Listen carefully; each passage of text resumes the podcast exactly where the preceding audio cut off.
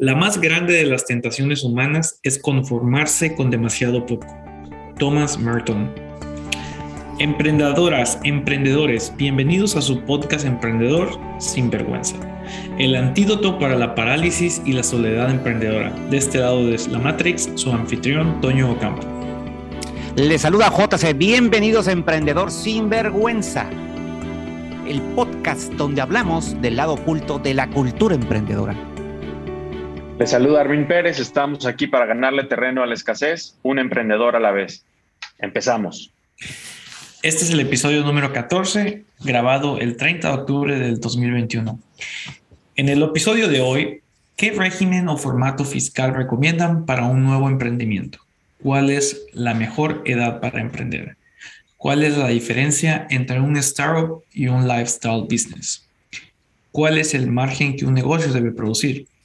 Cómo emprender un negocio alrededor de lo que te gusta hacer en tu tiempo libre.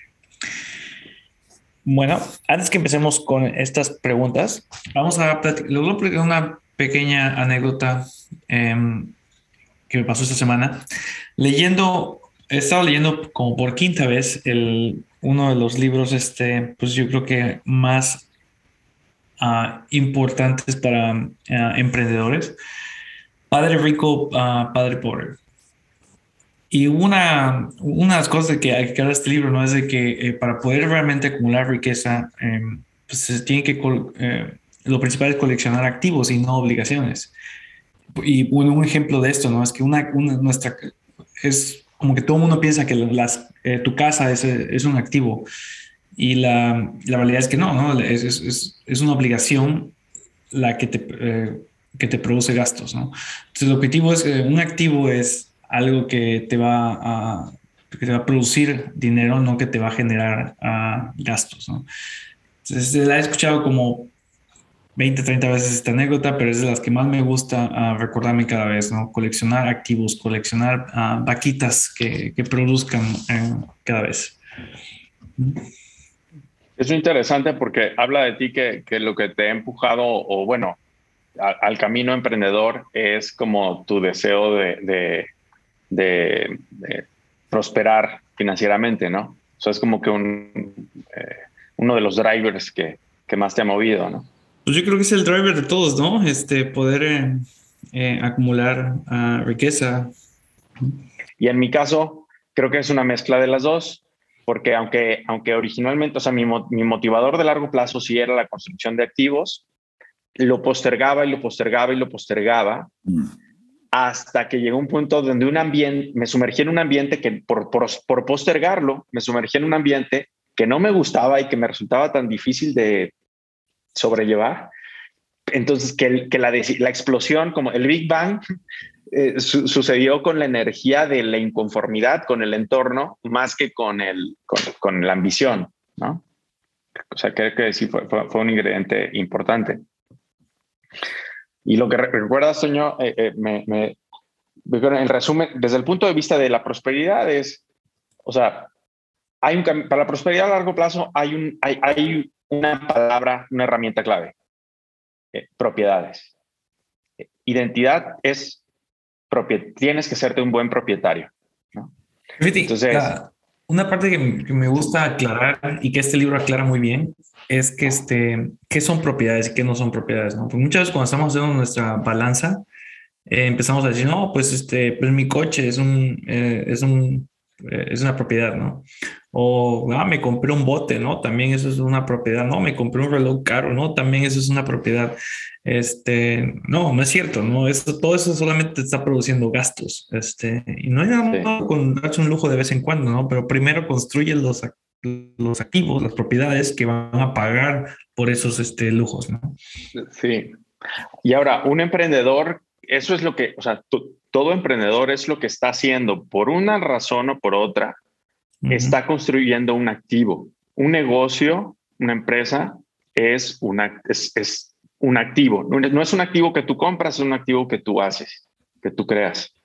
Sí, tú puedes crear este, eh, un activo haciendo una nueva empresa, ¿no? Por ejemplo. Eh, eh, lo que me gusta mucho de este libro hay una anécdota donde dice em, que su esposa se quería comprar un, un Mercedes, ¿no? Se tardó cuatro años en comprarlo, no porque no tuviera el dinero para comprarlo en ese momento, sino porque estaba creando eh, los, los activos que fueran a pagar por ese, por ese Mercedes, ¿no? Entonces tardó cuatro años trabajando en, este, eh, en crear esos activos y una vez que empezaron a pagar lo suficiente, a dar lo suficiente para pagar ese Mercedes, lo, se lo compró, ¿no? eventualmente el, el, Mercedes ya estaba pagado y siguió, esos activos siguen dando. Sí, Sí, sí, está padre. Está padre, está padre ese ejemplo. Y curiosamente es, parece que oh, dale. hay más felicidad en eso eh, eh, que en, el, o sea, en que en haberse comprado el Mercedes en el día uno con el dinero que tenía. Hay más felicidad en como pensando en, mucho en la dopamina, ¿no? La, la, la psicología moderna descubre que es necesitas estar progresando hacia un objetivo que vale la pena. Entonces, por cuatro años ella progresó hacia un objetivo que valía la pena que el Mercedes y tuvo cuatro años de felicidad desde eh, eh, de, progreso eh, y, al final se lo compra, ¿no? No que si te compras el Mercedes en el día uno, te adaptas únicamente a él y al poco tiempo estás tan infeliz o feliz como estabas antes del Mercedes. Sí, Sí, dos, conceptos interesantes ahí, ¿no? La adaptación única y aparte el hecho de haber construido los, este, los activos. La, la satisfacción. Eh, sí. Es como que, bueno, me lo eh, trabajé por ello, ¿no? Me lo, me lo, merezco, no fue simplemente fui y lo compré. un proceso. Sí, un proceso placentero en base a progreso. Muy bien, vamos, hay, hay una primera pregunta de, de las que tenemos el día de hoy y que dice, ¿Qué régimen o formato fiscal recomiendan para un nuevo emprendimiento o negocio? E, y esto es importante, el régimen fiscal, porque es, e, es, al final lo que te va, lo que te lleva a pagar impuestos y, y, y la, y la, la persona, eh, ya sea física o moral, al menos aquí en México así es como se ve, este, de tu negocio, ¿no? Sí, yo creo que también es importante eh, em, porque em, puede consumir demasiada energía del, em, del, emprendedor al inicio del proyecto, ¿no? Lo, distraerlo demasiado, ¿no? Entonces. Sí, eh, yo, creo que, que, tienes que buscar el régimen más sencillo. O sea, correcto. O sea, lo más sencillo, que no te dé eh, la necesidad de tener tantas obligaciones fiscales. O sea, búscate, checa qué es lo más sencillo que puede ser para ti. Bienvenido, eh, Toño. Estamos en la, primera pregunta y este y pues estamos comentando que, que, sea, que busque lo más sencillo en cuanto a, la cuestión fiscal eh, cuando estás empezando, ¿no? Sí, sí, no te preocupes tanto por el, o sea, es que si en este régimen me voy a ahorrar un poco de impuestos, o sea, teóricamente, ¿no? porque también normalmente los más sencillos suelen ser los más económicos, pero, pero sí, enfócate que sea en la practicidad, este, definitivamente. El, el, en específico, para, para la mayoría de los que nos estén escuchando, el régimen en México eh, sería el régimen eh, de persona física con actividad empresarial en caso de que no tuvieran socios. En, Estados Unidos, Toño, ¿cuál, cuál sería lo, lo, más sencillo para, para cuando estás pues lo que todo el mundo hace es hacer una LLC, te llaman, es una compañía con, ah, es Limited Liability Corporation, que es como una, una empresa que tiene, ¿qué sería? Limited uh, limit, Obligación, eh, responsabilidad limitada. Responsabilidad limitada. Lo que hace es de que es, le llaman que es un pass-through, que porque no, la, empresa no paga impuestos, sino que simplemente reparten las ganancias y, se va hacia los, este, hacia los dueños, ¿no? Es lo que todo el mundo hace, inclusive este, muchas empresas como Microsoft, Google, así empezaron siendo el, el, los startups, es lo que, lo que hacen. Sí. En, México no se, no se acostumbra definitivamente eh, eh, eh, Mm, creo que no tenemos una opción así de práctica y por eso no, no, se acostumbra. pero hay, están los regímenes de incorporación. o antes de los regímenes estuvo el, el, el, REPECO, régimen de pequeño contribuyente, y, y sí, sí son, te, dan eh, mayor simplicidad que incluso el régimen del que les hablaba yo de, actividad empresarial, ¿no? Entonces, eh, si pueden ser, si aplica el, RIF, el régimen de incorporación fiscal para ustedes, eh, que tiene un límite de ventas también, porque sé que eran dos millones de pesos ah, para poder beneficiarte de él, este, considérenlo, ¿no? Y aquí tiene también si vas a tener o no socios, porque en el momento que vas a empezar a tener socios, entonces mm, mm, tienes que considerar que se refleja en el régimen y quizá tengas que migrar a un, a un a, una entidad, eh, ¿cómo le llaman? Una persona moral. Muy bien, pasemos a la siguiente pregunta. ¿Cuál es la mejor edad para emprender? Fíjate, yo aquí quisiera contestar lo siguiente, más que en edad ah, cronológica, ¿no? De, de, la que vas cumpliendo años, vamos. Este, yo creo que es importante en, en, la, madurez, o sea, en, la edad madura mental, o sea, lo antes posible, pero, pero metido en esa madurez. Eh, eh, ¿Por qué? Tú dices, oye, a lo mejor este, los jóvenes o los niños, pero no todos los niños y no, todos los jóvenes tienen ese momento de madurez de, que quieran emprender. Eh, puede ser por copia y, puede ser que si, si no tienes esa, esa, esa energía interna de emprender, que para mí eh, naces con ella, este, los éxitos o fracasos te pueden eh, llevar a, abortar tu misión en cualquier edad. Por eso yo, yo, lo veo un poquito en el lado de, de, lo más joven que puedas, pero, es, pero basado en la, en la, en la, edad madura de tu, de tu cerebro. Es interesante porque desde un punto de vista la, madurez es consecuencia de, la experiencia eh, en buena medida. Entonces yo digo, pues por lo mismo, entre más pronto empieces, pues más, más madurez vas a producir, ¿no?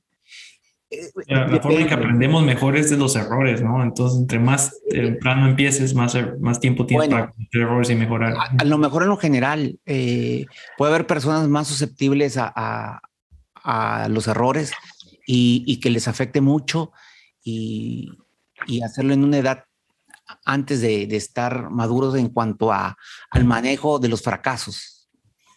Y, ah, digo... es que es interesante, o sea, desde un punto de vista es, bueno, ¿a qué edad eh, eh, es mejor que emprenda para que haya menos probabilidad de fracasar inútilmente, ¿no? Este, y desde ese punto de vista es si el, si el fracaso no le damos mucho peso, o sea, si el fracaso no importa tanto, entonces, eh, y eso no, ¿a, qué edad emprendo para que funcione, tener mejor calidad de vida, ¿no? Este, y, bueno, ahí yo digo, como lo, de lo que tú dices, si tienes la chispa, o sea, si, si tienes esa motivación y esa inquietud, yo diría, pues tan pronto como, tan joven como puedas. Y hay varios autores que tienen eh, perspectivas interesantes, interesantes respecto de eso. Y yo creo también depende, ¿quieres poner un, life, un lifestyle business, o sea, un negocio que te dé un, que te ayude a tener la vida, el formato de vida que quieres tener? ¿O quieres un negocio de alto crecimiento, un startup, que, o sea, que, que, que te, te ayuda a comprarte el helicóptero que quieres? Este, entonces, eh, em, vamos a poner unos ejemplos concretos, ¿no? Este, em, el Coronel Sanders de Kentucky Fried Chicken, ¿no? No, empezó eh, Kentucky Fried Chicken sino hasta que tenía 62 años, ¿no? Eh, y, hay gente que empieza a emprender 15, 16 años, ¿no? Entonces, realmente no hay, no hay mala edad. En la edad en la que estés es, es, buena para empezar a emprender. Por supuesto, trata de empezar lo antes posible, pero nunca es mala edad, ¿no? Sí, eh, de acuerdo, son, son cosas distintas. si lo quieres hacer, ¿no? Pues este, a la, a la, edad que lo quieras hacer, aviéntate, ¿no? Pero, pero, pero, pero mucha gente, porque aunque lo queramos hacer, luego nos da miedo eh, eh, pensar así, dice, no, pues si el coronel Sanders los hizo a los 62 y yo tengo 40, pues ¿para qué me adelanto? Entonces, el, el, Y ahí me, acuerdo mucho de Paul Graham, dice, oye, nunca es eh, el, tienes como un arenero. Cuando eres chavo, desde los 15, 18, 20, 25, tienes una, eh, eh, tienes una, y todavía eres estudiante, tienes una identidad respetable y puedes hacer muchos intentos de negocio y si fracasan, moralmente la sociedad no te lo cuestiona, porque eres un estudiante que está emprendiendo y, estás probando muchas cosas y aprendiendo, ¿no? Pero una vez que te gradúas, dice Paul Graham, es pasas de ser un, tienes de tener una identidad respetable de, estudiante, pasas a ser un desempleado. Un desempleado emprende y no le va bien es muy diferente que un estudiante que emprende y no le va bien. Y, es, y, como somos seres sociales, tribales hasta cierto punto, el peso del, del, juicio social, o sea, nos afecta bastante. Entonces, a mí es como cuando renuncié a SMX para emprender, o sea, lo sentí porque tenía ahí un trabajo que, que, que, producía miradas de wow en muchas personas y renuncié a esa identidad y de repente es, no, pues estoy empezando estoy, un negocio. Eh, eh, entonces, dejé una identidad respetable socialmente por una cuestionable y lo sentí. Sí, eh, parece, me ha pasado parecido, ¿no? De, de, trabajar en una empresa muy conocida, Microsoft, a ir a un startup y miradas o, comentarios de ¿y por qué harías eso? sí. a unos nos pesa más que a otros. Ahora, también otra, otra cosa que a mí me hubiera gustado que me hubieran dicho es, eh, en cuanto a en cantidad de energía y habilidad, eh, eh, de los, dice Paul Graham, si quieres hacer un estado, un negocio de alto crecimiento, que, eh, que, es como dice un mosquito que nace para o acertar o morir,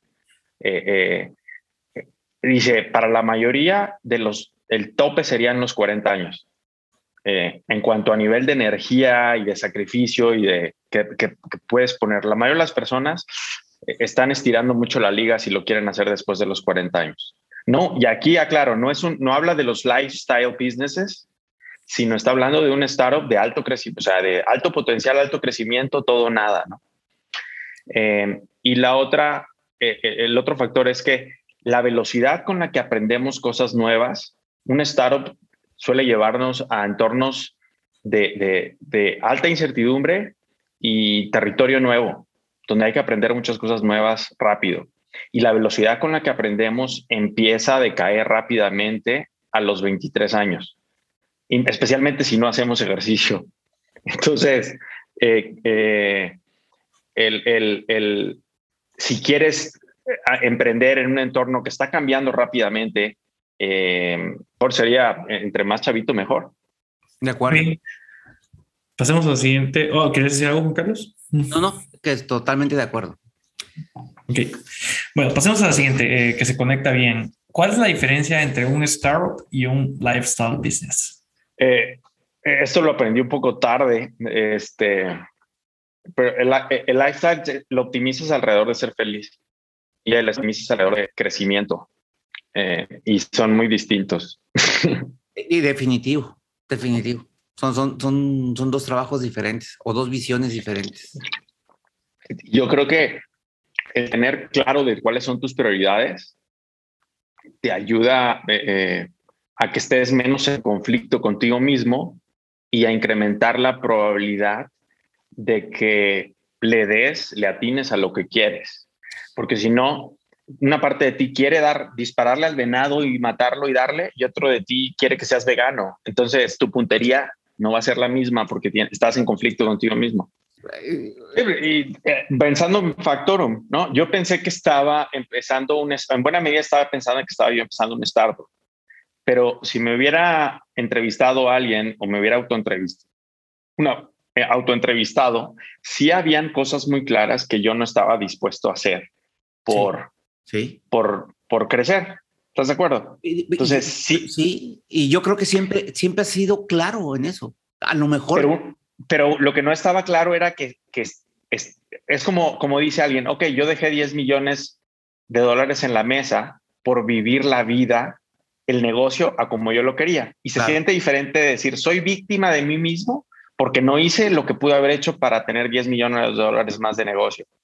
O decir, no, me gasté 10 millones de dólares en vivir, en, tener el negocio que yo quería. Pude ser más grande, pero no, lo pagué. Lo, como dice el es? lo pago, como dice el Verras. Sí, sí, sí. Y, yo, creo, yo creo que en ese caso, o sea, e, en, en la historia de, de Factor siempre estuvo muy claro esa parte. Sí, de acuerdo. Eh, y yo creo que eso también es muy valioso.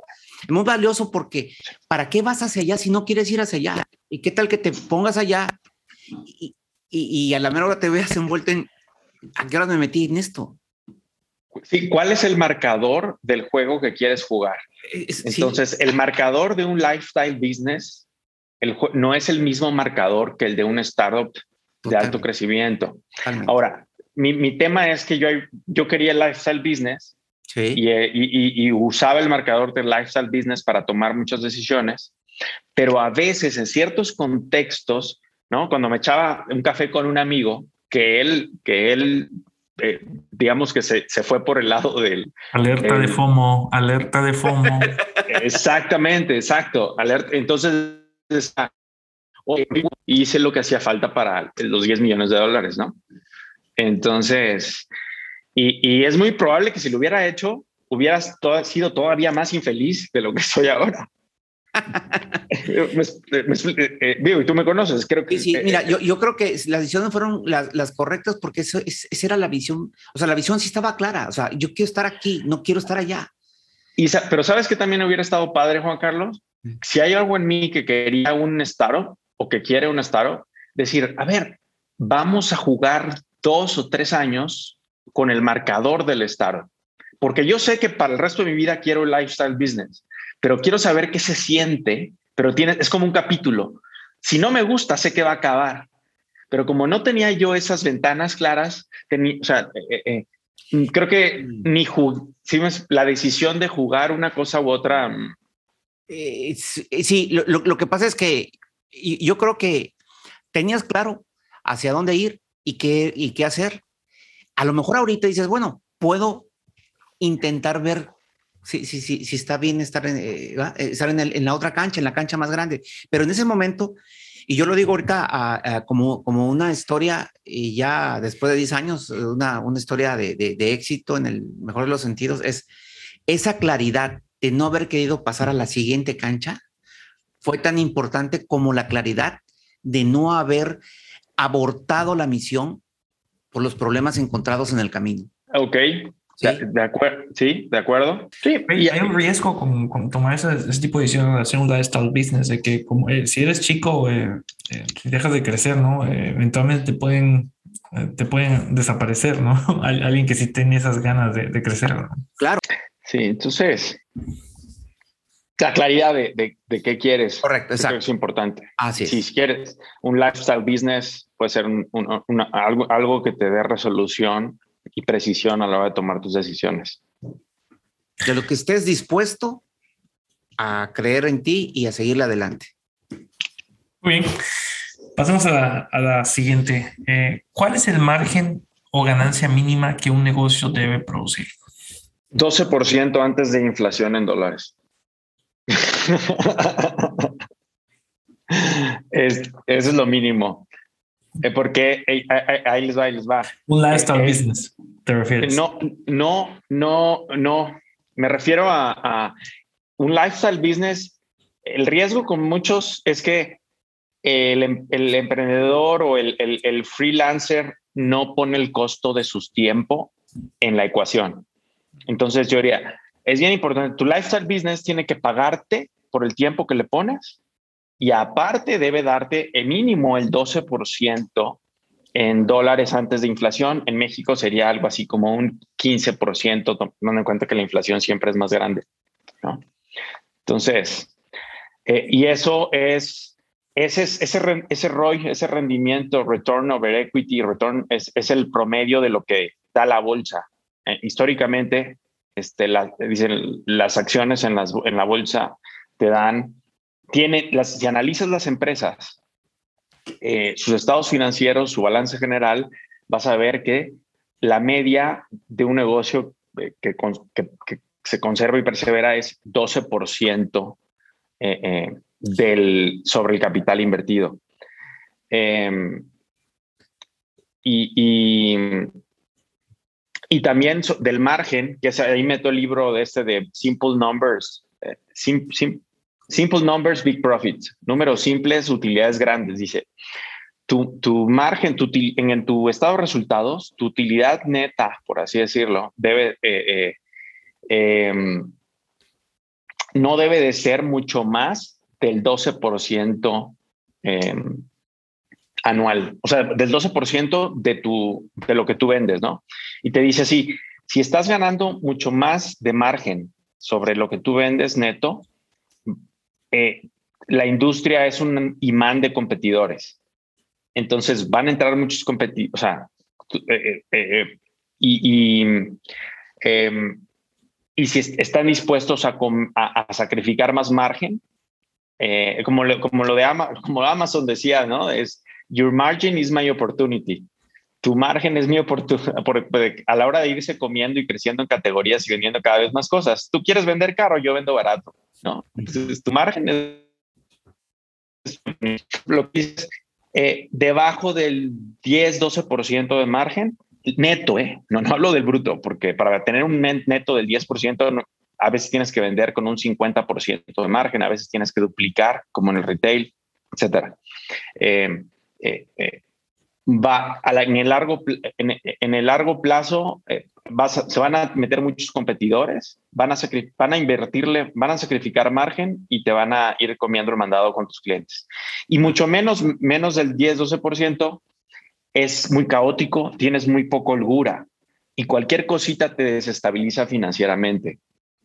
Entonces, desde el punto de vista de precio de venta, costo de venta, es eh, tienes que, tu utilidad neta después de todos los costos debe quedar al menos en, en un 10%. Entre el 10 y el 15 lo considera sano este autor.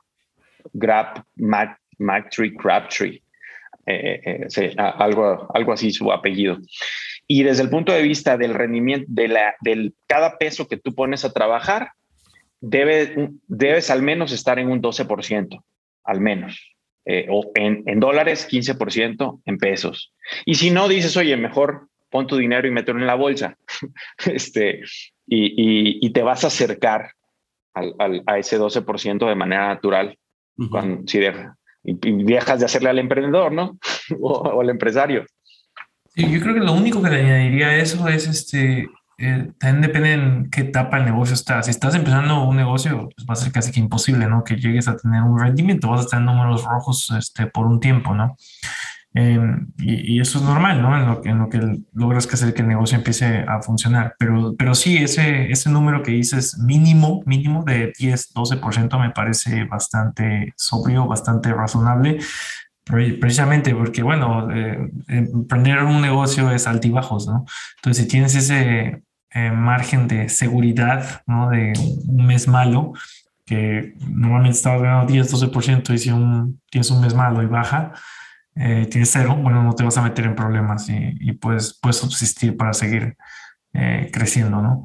Mm. Mm. Sí, y, si me dejas añadir ahí algo, Toño, es mucho más valioso un negocio, mucho más interesante un negocio que te da 12% anual eh, y crece y te, o sea, y te permite reinvertir las utilidades al mismo 12% que un negocio que te da el 30 o el 40%, pero eh, solo te, te, da el dinero y no lo puedes reinvertir. Entonces, eso, es una de las cosas más contraintuitivas. Me costó trabajo eh, sentir esto con, con, con el ombligo y porque tienen la oportunidad de reinvertir sus utilidades al mismo, eh, a la misma productividad que la anterior. y cuando yo me... Como cuando creas una empresa, ¿no? Y, este, y dices, no, yo no quiero quiero tener control de la empresa, no quiero tener ningún inversionista. Y, ok, bueno, sí puedes tener el 100% de la empresa que vale un millón de pesos, o puedes tener este, la mitad de una empresa que vale 100 millones. Entonces, pues, Obviamente. Y, no, y no solo eso, y 100 millones y va creciendo. Y, eso es todavía mejor, ¿no? Sí, definitivo. Sí, el, por ejemplo, no sé, veamos a Facebook, ¿no? Este, este Zuckerberg nada más tiene como 20% de Facebook. Mm. a pesar de que es el fundador. O Tesla. Sí, bueno, aunque, aunque Facebook sí es, contundentemente rentable, ¿no? Tesla es todavía ahí, está, este, en fin, es filosófico, se puede poner filosófico ahí, ahí el tema, pero que las cosas contraintuitivas es una maquinita de interés compuesto es mucho más valiosa y poderosa y atractiva que una maquinota que no, que no crece con interés compuesto. Entonces, eso, cuando yo escuché un, un economista brillante del TEC de Monterrey, un chavo, este, eh, cuando escuché que no, él renunció o dejó oportunidades de trabajo muy interesantes para poner una empresa de paletas de Chile, ¿no? Y entonces llevaba dos, tres años con sus paletas de Chile. Creo que, bueno, creo que es la, la, historia de Lucas, de los chilitos estos Lucas. entonces, oye, y llevaba dos, tres años y apenas estaba vendiendo, no sé, yo creo que no tenía menos utilidad lo que yo recibía por trabajar en Cemex, ¿no? Lleva dos, tres años en eso. Yo en mi primer mes, en mi primer año en Cemex, sí, este, neteé, no sé, una utilidad interesante, ¿no? Pero, pero el paladar, los paladares, por eso los negocios de comida procesada en masa pueden ser tan buenos, son maquinitas de interés compuesto.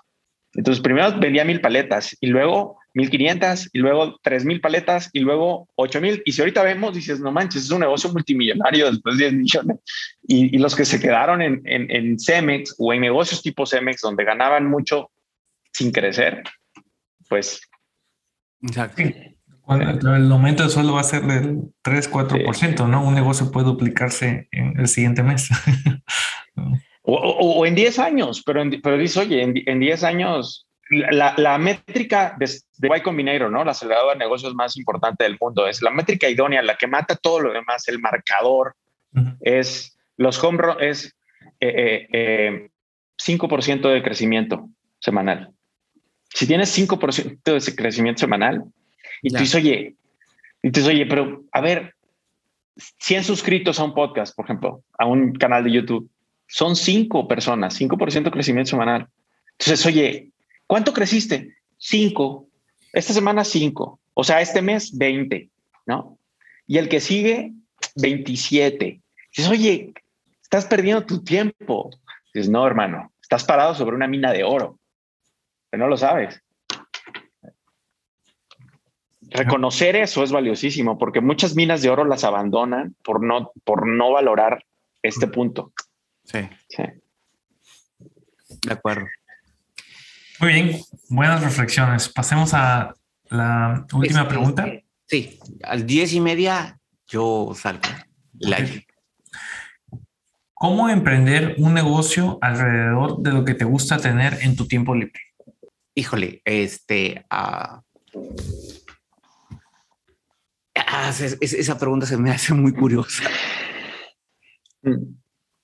Emprender con lo que te gusta hacer en tu tiempo libre lo primero creo que sería reconocerlo, ¿no? Reconocer qué es eso en lo que te gusta eh, eh, eh, invertir la cosa más valiosa que tienes, ¿no? Que es tu tiempo. y, también grandes cantidades de dinero, ¿no? Y aquí ir a ver tus estados de cuenta, ir a ver tu, historial de videos de YouTube, de que en último mes, ¿en qué temas te pasas un chorro de tiempo y dices, wow? Yo creo que aquí la parte clave es este, en algo que te gusta hacer, ¿no? Em, que si estás tratando de crear eh, un negocio de cero en un área que ni siquiera conoces, híjole, este, emprender de esa manera en tu tiempo libre es, es muy difícil. Eh, yo intenté dos o tres veces sin éxito, porque em, tienes que realmente... no lo puedes hacer en tu tiempo libre, ¿no? Eh, tienes que realmente renunciar a lo que estés haciendo y dedicarle 100% para que funcione. Ahora, si es algo que ya lo haces sin que te remunere nada, que te gusta, entonces va a ser mucho más sencillo que puedas emprender en tu tiempo libre. ¿no?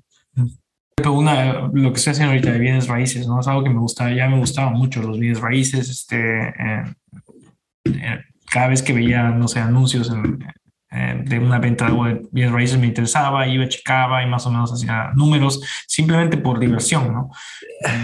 ahora este emprendimiento ha funcionado bastante bien porque es algo que me gustaba hacer ya este, en, mi tiempo libre, ¿no? Eh, pero cuando es algo que tienes que hacer de cero, que no lo, no lo hacías por diversión, es, es mucho más difícil que lo hacer en tu tiempo libre. Tienes que dedicarle todo, todo el tiempo. ¿no? Sí, yo diría que para la gran mayoría de los emprendimientos eso es cierto, ¿no? Eh, pero hay un nicho ahí que sí lo puedes llegar a hacer en tu tiempo libre. Eh, no sé, por ejemplo, si te gusta ah, la música, ¿no? Y quieres empezar a, a dar clases de, de guitarra, ¿no? Y, luego quieres empezar a aprender por una escuelita de música chica, contratando un par de maestros. O sea, puedes hacerlo, este, si es algo que de verdad, de verdad te gusta, pero sí, creo que en la gran mayoría de los emprendimientos necesitas hacerlo de tiempo completo. Yo, yo creo que una vía es, más que enfocarte en, en emprender, es crear activos crear activos que trabajen para ti, eh, haciendo, o sea, haciendo cosas eh, que te gusta hacer. O sea, y, es eh, entonces, ¿qué es una, por ejemplo, que la conocí a alguien en Airbnb, fue un chavo que le gustaba mucho meditar una, en el 2014, más o menos, de meditación súper básica. Y entonces, y, eh, eh, la mandó a hacer, la maquiló en India y tenía un passive income, ¿no? Tenía este, de eso. No sé si le puedes llamar un emprendimiento, pero creó una propiedad, creó un activo desde, desde el punto de vista de Robert Kiyosaki. Entonces, eh, creo que ah, enfoque. Es, es, que ahí donde creo que hay una diferencia. Crear activos a ser emprendedor. es, es, correcto, el que construye casas, ¿no? El que construye casas es un emprendedor, está, está creando nuevo algo, pero, pero tiene, una tiene orillas claras en el tiempo y cuando termina una orilla, ya tiene un producto que es independiente de él y que tiene una idea propia y trabaja sola. Entonces, y, así puedes crear como cursos. Hay gente que en vez de hacer casas y rentarlas, crea cursos, los vende en línea y es como crear una casa, crear una propiedad intelectual. Entonces, enfocarte mucho en la creación de cosas con tu tiempo libre que se paren solas puede ser un camino. Sí, tengo un, muy buen amigo em, tailandés, le gustan mucho los cómics y hizo una app eh, para que puedas leer cómics en el teléfono. Eh, bueno, y gana como 10 mil dólares al, al año con esa app. ¿no? Y es algo que le tomó, pone que le ha invertido un mes, dos meses de tiempo y ahora ya es pasivo. Sí, entonces, el, el eh, hay, sí, la administración de la creación, creo que nos enfocamos mucho en la creación y emprendimiento, administración, perdón, pero, pero dejamos bastante de lado la creación. Entonces, donde minimizas la administración lo más que puedas y, y, te enfocas en crear cosas, las publicas y las dejas morir si no se levantan solas, pero las que peguen pueden producirte un ingreso. Muy bien, pues vamos este, pasando al, cierre de, este episodio. Em, ¿qué, le, ¿Qué te hubiera eh, hecho un mejor emprendedor si lo hubieras visto todos los días en un panorámico a la salida de tu casa? Fíjate que de lo que hemos comentado, yo creo que pondría la palabra de activos, como para poner una, o sea, crea activos. crea activos. Evita obligaciones. Sí, sí. Yo pondría 80% creación, 20% administración. Eh, creo que mucho de lo que me... Eh, em, eh, de la parte que más me gustaba es cuando estaba yo tratando de que, que apareciera algo en el mundo que no existía antes y participar en ello, pero me dejaba distraer mucho por la supervisión de que controlar que las cosas, las administrar y que la gente, que, el equipo que me ayudaba hiciera exactamente lo que yo quería. Y, como que hay una frase que, que, una amiga que quiero mucho, una emprendedora, me, me, compartió, dice, eh, los aguacates en, la en el camino, los aguacates se acomodan en la carreta, ¿no? O, o, o andando, en la andando en la carreta, los aguacates se acomodan en el camino. Y creo que la creación muchas veces es tú está, crea, que empuja la creación, empuja la creación, empuja la creación, confía que en buena medida los, la administración se va a ir acomodando, ¿no? Este, eh, eh, y yo a veces lo hice. Cuando mejor, cuando mejor operé, estaba yo enfocado en la acción y, y, y, supervisaba con lo que me sobraba, ¿no? Cuando me clavaba en supervisar eh, y controlar, generaba yo estrés, tenía yo conflictos interpersonales, me sentía yo más frustrado, le llamaba yo más a Juan Carlos para que me tapeara y, este, y creaba menos activos. Entonces yo diría 80% creación, 20 administración. Entonces, este, no sé cómo que hace. Ese 80-20 me... O sea, sí lo entiendo la forma que lo describiste, pero me, me hace ruido. Y, y, yo, sí, a mí, también me, y a mí también me hacía, pero como, lo, como que lo veo es como, hay que dejar, dice Tim Ferris, hay que dejar, para que cosas muy buenas sucedan, sucedan, hay que dejar que muchas cosas malas pequeñas sucedan. Si quieres que algunas cosas buenas, grandes sucedan, tienes que dejar que muchas cosas malas, pequeñas sucedan. Y, y, y, ahí es donde eh, yo siento que la, el, el, pues un poco lo de, lo de, lo de, lo de crear Steve Jobs y crear un producto que sea mucho mejor eh, o que, que, que, la competencia. La, la, palabra que, fal, que igual y faltó en lo que estabas describiendo es este eh, delegar, ¿no? Que igual que ese fue el problema, ¿no? Que no, no, no delegaste partes de esa, de, de, esa administración para que pudieras tener más tiempo para hacer la, la parte creativa. ¿no? Muy bien. Bueno, pues este fue el episodio número 14. Muchas gracias por acompañarnos. Si el episodio de hoy te gustó o si te recordó algo importante, por favor, danos la oportunidad de activar tu FOMO, recordándote que si no te suscribes ahora mismo, es muy probable que después se te olvide y te pierdas de algo que pudiera prevenir una mala decisión para tu negocio. Por otro lado, si no te gustó y nos estás escuchando casi por accidente, te retamos a que no seas tímido y lo compartas con ese amigo que pensaste le podía ayudar o en su defecto con algún enemigo que lo quiere estructurar. En el peor de los casos, si no pensaste en nadie, puedes compartirlo en tus redes sociales. Dice eh, Juan Carlos que lo hará sentir muy bien. Gracias. Gracias. Gracias. Hasta luego. Nos vemos. Hasta luego.